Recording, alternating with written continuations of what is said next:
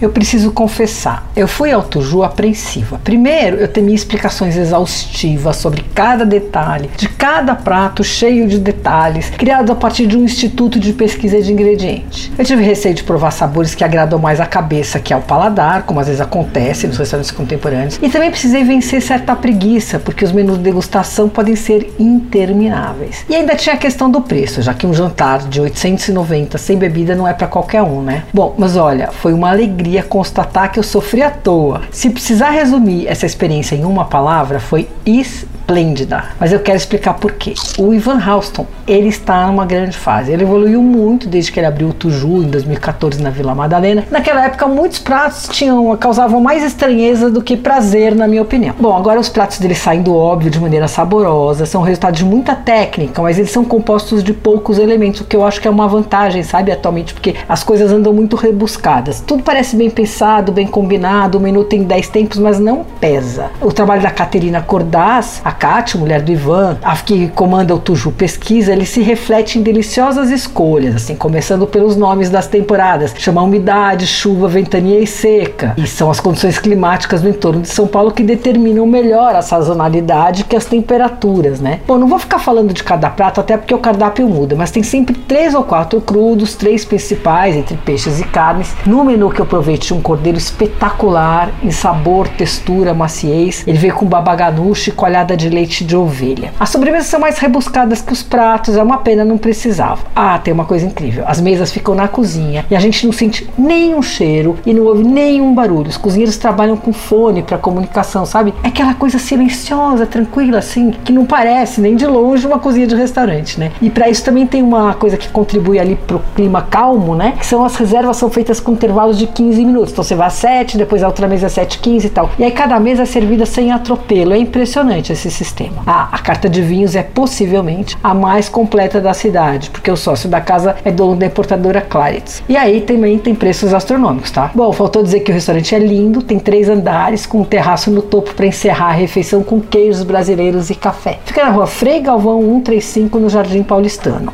Você ouviu Por Aí. Dicas para comer bem com Patrícia Ferraz.